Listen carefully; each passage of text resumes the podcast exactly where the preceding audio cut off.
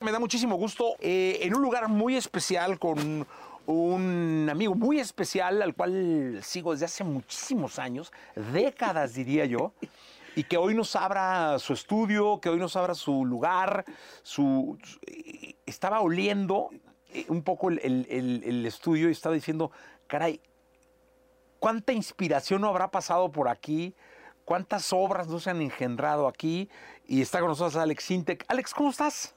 Feliz, Jessy.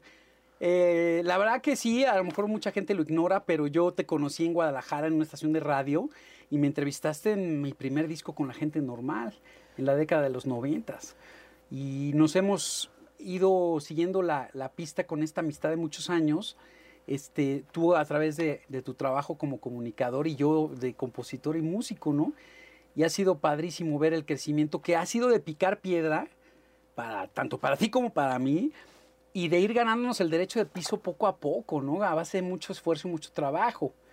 Algo que me encanta decirle a los chavos de ahora, de no se desesperen, no, no se compren esa idea de que todo tiene que ser inmediato como se las venden. Hay que cocinar las cosas a fuego lento, ¿no, mi Jessy? Oye, es carrera de resistencia, ¿va? Sí. No de velocidad. Y, y cuando digo resistencia, eh, digo que todo esto que ven ahora... eh, Fueron muchos años de sí, poder claro. llegar a cumplir este sueño de este estudio. Exactamente, ¿no?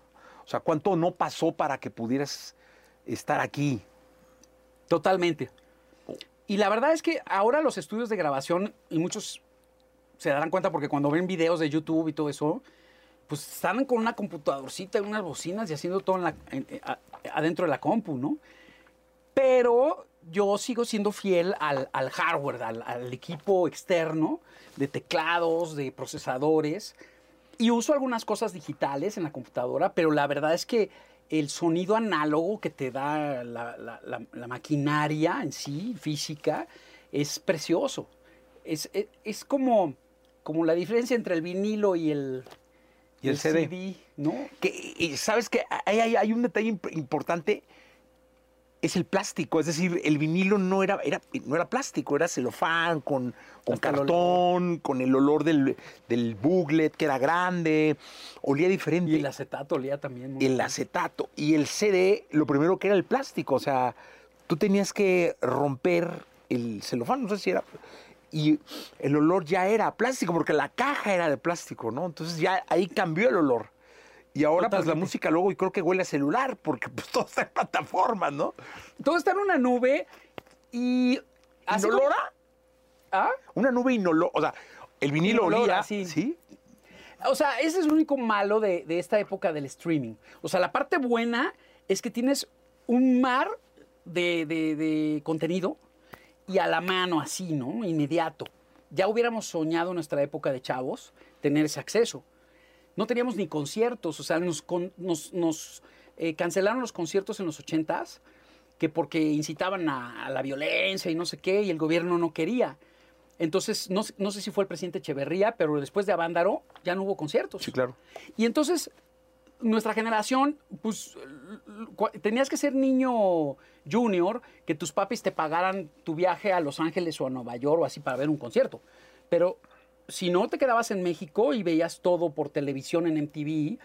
Y, y- y- y, este, y los conciertos que se hacían aquí, o sea, lo más hardcore que se hacía era Timbiriche. ¿Cuál fue el primer concierto que fuiste? Eh, fíjate que yo tuve la, la suerte. A mí me, me gustó la música elaborada e interesante desde bien chavito. Al- a- tal vez de repente por pose, por impresionar a los más grandes que yo. No, yo sí escucho esto y Pink Floyd y porque oía a mis hermanos oír música. Eh, ellos eran 10 años más grandes que yo. Entonces eso, oían a Led Zeppelin, a Pink Floyd y todo eso, pero también oían jazz. A Deodato, a Chuck Mangione. Y entonces eh, eh, resulta que un compañerito mío de la escuela fue eh, sobrino de Roberto Morales de Jazz FM. No sé si te acuerdas de, de esa estación. Yo estaba en Guadalajara. Ah, órale. Pues era la única estación de jazz de aquella época. Y era preciosa la estación. Porque Roberto tenía una voz así muy varonil. Decía, soy Roberto Morales en Jazz FM presentando a George Benson y su inspiración con la guitarra de este, X, ¿no? Entonces, eh, él, él era el, empresario que contrataba a los jazzistas y los traía al Audillo Listley, al Teatro La Ciudad, a, a- Incluso al Auditorio Nacional trajo a Chuck Mangione en aquella época. Y entonces, como no había conciertos de rock, pues los de jazz, cabrón. Y pues la verdad sí era una chulada, o sea, eh, y mi amiguito de la escuela era su nieto. Entonces, este, oye, va a haber un concierto de Carl Jader aquí en, en, en, en Laugin. Vamos, y pues estábamos bien chavitos, ¿no? Éramos, no sé, tendríamos como 13, 14 años. Y órale, no le regalaba boletos este, su, su abuelo y, y íbamos a, a ver los conciertos. Entonces mis primeros conciertos fueron básicamente de jazz. Y mi papá, por ejemplo, me llevó a ver a los Les Luthiers, los argentinos, al Teatro de la Ciudad, que ya están en su gira de despedida. Y me volví mega fan, o sea, los amé, pero al más no poder. Y muchos años después me los encontré en una entrega de los Grammys y me pude tomar fotos con ellos y ya con dos de los que murieron. ¿Y sabes qué fue lo que me inspiró a ser productor de música? En esa época los remixes, a diferencia de ahora, eran versiones extendidas de la canción y le llamaban extended mix. Entonces tú oías una canción de Rod Stewart o de, de algún artista y en lugar de que fuera un sonido DJ, era la misma canción, pero duraba 12, 13 minutos y iba pasando por, por, este, puentes musicales, donde el verso quedaba sin voz y regresaba y de repente se quedaba la, la guitarra solita o el bajo tocando solito. Y eran un precioso, porque la idea ahí era que el, que el DJ en la discoteca combinara esos, este, esa posibilidad de, de, esa versión extendida con la versión original y, y, sorprendiera al público, a la gente que estaba presente, ¿no? Y eso me inspiró a ser productor porque decía, wow, ¿cómo, cómo le hicieron aquí en el bajo? ¿Y cómo lo hicieron con la guitarra? Y, y, iba analizando toda la construcción de un arreglo musical de una producción, ¿no? Y este, y, como yo no estudié música, yo soy autodidacta, todo fue a base de oído, de, wow. de, de, ser melómano. Oye, y es que si, yo siempre he dicho que algo, algo difícil de controlar para, para un artista es la fama, la popularidad, el ego. Eh, es lo primero que termina domándolos a ellos si sí. es que no tienen un nivel de control y de seguridad importante, ¿no? Todos, yo creo que todos tenemos estas altas y bajas. Y cuando te llega el éxito por primera vez, pues a veces sí te descontrola, porque cambia todo tu alrededor. ¿eh? O sea, ¿Cuál fue el primer momento de éxito que dijiste, wow, wow, qué pedo? Obviamente fue Sexo, Pudor y Lágrimas en el 99. Porque aunque tuve éxitos anteriores con mi grupo de la gente normal, y ya llevaba yo 10, 10 años dándole, fueron muy, o sea, fuimos como pendiendo en una línea así de, la hacíamos, luego no la hacíamos, que sacábamos algo y pegaba, luego no. Y al final, cuando llegó Sexo, Pudor y Lágrimas, no estaba yo pasando por un buen momento, se desintegró mi banda, traía broncas con mi manager, con la disquera, con mi novia, con mi economía estaba fatal. Y realmente hice la música de la película, pues por amor al arte y por vivir la experiencia de hacer música de cine, pero nunca creí lo que iba a pasar después. Y cuando da el madrazo, sí fue como subirte a una montaña rusa, Jesse. O sea, sí, sí, lo viví. Empecé a dar conciertos, hasta dos conciertos en un mismo día, así. Tocas en el DF en, al mediodía y en la noche en Monterrey. ¡Wow! Hasta me enfermé. Fui a dar al hospital. Me acuerdo que... ¿Del estrés? Del, de, sí, del tanto estrés. Y entonces cambian muchas cosas a tu alrededor porque eh, muchas veces la gente dice, es que cuando se vuelven famosos ya no son iguales, ya cambian. Y no se dan cuenta que los que cambian son su actitud de muchos de ellos contigo. No muchos de mis amigos todavía no me, me hablábamos, por ejemplo, por teléfono y en lugar de decirme buenas tardes me decían que, que ya te sientes el muy artistita, muy famoso. Y yo, güey, tranquilo, ¿no? O sea, ¿qué te pasa? Claro. Incluso hubo un amigo músico muy, rock, muy rockero que me llevaba increíble con él, era pintor. Y cuando pegó Sexo por Lágrimas, me habla por teléfono a mi casa y me dice, cámara, güey, me traicionaste, ¿eh, brother, porque él era bien rockero. Le dije, ¿de qué te traicioné? ¿De qué?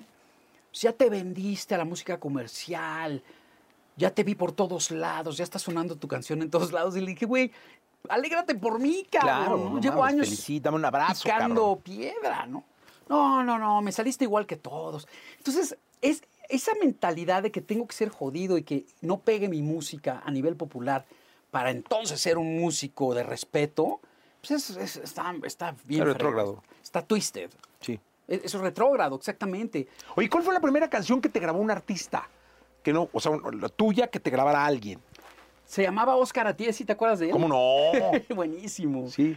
Se hizo muy famoso en los ochentas con Flaco, Jeroso, Cansado y Sin Ilusiones. Y de hecho yo siempre lo he dicho que Oscar fue uno de mis mentores, porque yo trabajaba como asistente en un estudio de grabación y él se acercó a mí y me dijo, tú me recuerdas mucho a Marco Flores, el productor, cuando empezaba, ¿no? Con ese talento, esa creatividad. Y yo quiero que tú me produzcas. eh, eh, Se acababa de separar de Pirles, que era la compañía que lo tenía firmado. Y dijo, voy a sacar un disco independiente que creo que tú lo hagas todo. Yo te voy a pagar para que tú me hagas mi disco.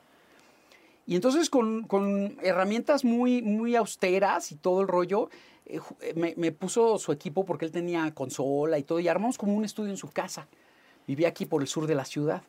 Y, y- y era novio de Erika Buenfil. Me tocó que llegaba, estaba yo haciéndole el disco. Por eso luego Erika Buenfil, que estaba muy de moda en esa época, grabó un par de temas míos, no sé si te acuerdas. No me acuerdo. Al poquito tiempo después sacó un par de canciones mías y una sí jaló en el radio, no le fue mal. Cantaba más o menos, la verdad, pero era muy querida y muy famosa y estaba muy de moda. Bueno, es muy querida y muy famosa, pero estaba muy de moda en esa época. Cañón. Ahora se volvió a poner de moda. Eh, ¿no? con el TikTok, ¿no? El Sí, sí, sí. Oye, dime una cosa. Y, de- y, y ahora, de- de- en, esta, en, en esta última parte de tu carrera, ¿quién te ha grabado? Eh, De lo más reciente, eh, por ejemplo, déjame acordarme, ¿quién fue de la última grabación que hice? Eh, es que tiene un rato que no, que no me han pedido canciones, pero... Coño, fíjate que más han sido artistas emergentes, Ok. ¿no? Que de repente yo por apoyarlos y eso les he Dado compuesto canciones. canciones y todo ese rollo, ¿no? Pero sí, haz de ¿Y la cuenta, canción no más hace grande que has tenido que te ha grabado alguien? O sea, la que dices tú, wow, este este, este sí. Mis hits más grandes que otro artista ha grabado han sido los de Caló. El Capitán, no lo puedes demostrar, ponte atento, todas esas. Puta, son ramalazos. Ramalazos de su época que yo produje y compuse la música y, y Claudio hacía los raps. ok. Y- porque me han grabado muchísimo, o sea, Paulina Rubio me grabó. Enrique Iglesias en el Euforia tiene una canción mía en ese disco. Ok. pero no fue sencillo de radio, entonces no es tan famosa la canción, ese es el, ese es el punto. O sea, sí me han grabado muchos actuales, pero no... No, No son sencillos de radio. No son sencillos de radio. Que eso, pues tú sabes que eh, eh, si tienes la suerte de que promocionen tu canción, pues se vuelve súper famosa. Ya ha sido más este, colaboraciones, ¿no? Por ejemplo, con Rubén Blades hice una canción juntos Wow. la compusimos juntos en el disco de Métodos de Placer Instantáneo, donde venía la de Loca, Loca te vi, allá en el 2009 más o menos. Y este, y él grabó mi canción, por decirlo así, ¿no? En esa colaboración.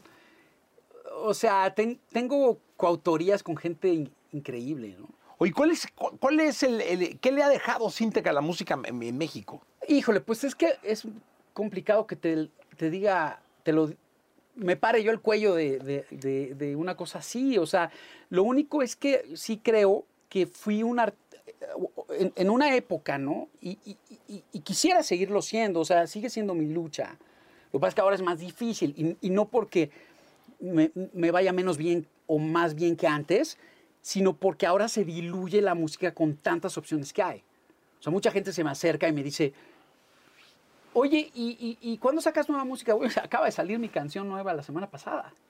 Pero no están al tanto, ¿no? Eh, Este, métete al Spotify, les digo, ponme follow ahí, para que te des cuenta que estoy aquí, saqué música. Mi más reciente álbum salió en el 2021 y está buenísimo todo, ¿no? Entonces, este, pero sí creo que una de las cosas importantes que me tocó vivir fue abrir las fronteras de la radio hacia un tipo de música contemporánea que antes no se estilaba en México. O sea, cuando yo empecé con mi grupo en los noventas, el rock sonaba en estaciones de rock, punto. Pero, pero fuimos bien poquitos artistas que hicimos el crossover a que nos tocaran con Mijares, con Yuri, con Sí. Luis Miguel y con los artistas clásicos. Y con una música disruptiva, porque, este, digamos, este, mátenme porque me muero de caifanes, pues no manches, ¿no? no era la cosa bien rara.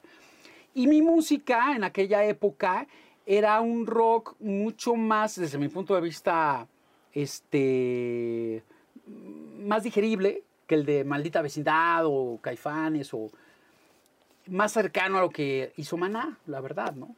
De hecho, nos ponían en competencia a Maná y a, mi grupo mucho, ¿no? Nos, contrataban mucho juntos para, para, alternar en shows y así. Entonces, este, sí agradezco que me tocó ser parte de esta generación que abrió la puerta a que se diversificara la música en Latinoamérica muy, muy, muy grandemente, ¿no? Y, y, este, la verdad, Jesse, me siento muy afortunado porque eh, eh, el sueño de un artista compositor como yo no es pegarla con un hit de radio de primeros lugares o una venta multimillonaria de discos o de streamings ahora, sino es perdurar no claro. pasar la prueba del tiempo. Que la verdad hoy día la tienen más difíciles los chavos de, de, esta época porque todo es más efímero, más rápido. Era lo que mencionábamos hace rato. Y los algoritmos te están pidiendo contenido cada día. Entonces, este, por eso es que hay quien dice que los clásicos, ¿no? Este, son más difíciles de gestar ahora porque la, permanencia no es igual. Y, y, la verdad es que yo eh, eh, eh, sigo a la fecha haciendo música, ya cumplí 33 años de discografía y traigo todavía muchas ideas en la cabeza y muchas cosas que quiero hacer. Y, y, si Dios me da la vida, pues continuaré tratando de sorprender al público con, con lo que sé hacer y lo que me gusta hacer, ¿no? que es mi propuesta. ¿no? Que no se confunda el público, yo jamás he hecho moda, ni he hecho cosas trendy, ni voy con lo, con, con, con, lo que todo el mundo hace. Siempre estoy haciendo mi propio asunto, ¿no? mi propio nicho musical. Pues larga vida, Alex Sintec. Gracias, Jessy. Y esperamos seguir viéndote, escuchándote y, y, que nos volvamos a encontrar. Claro que sí, mi Jessy. Sabes que te quiero mucho Igualmente. y que tienes un público maravilloso que me ha apoyado durante muchos años y espero que les haya gustado esta charla tan sabrosa contigo. Y, este, y, y, y, de verdad, o sea, ya sabes que yo contigo me, me abro de corazón porque te quiero mucho y, se platica bien padre. Muchísimas gracias, Sintec, por estar acá. Gracias a ustedes. Gracias.